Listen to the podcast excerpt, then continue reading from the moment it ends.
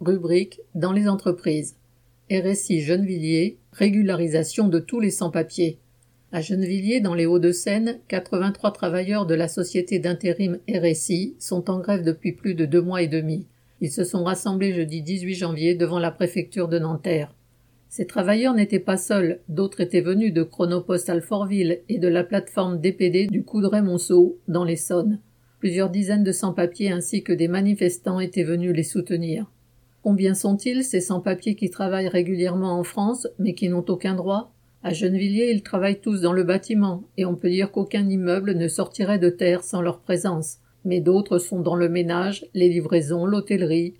Ces sans-papiers vivent ici depuis plusieurs années. Grâce à leur travail, ils peuvent aider leurs familles au pays. Ils n'ont pas vu leurs femmes ou leurs enfants depuis des années et subissent l'exploitation la plus éhontée.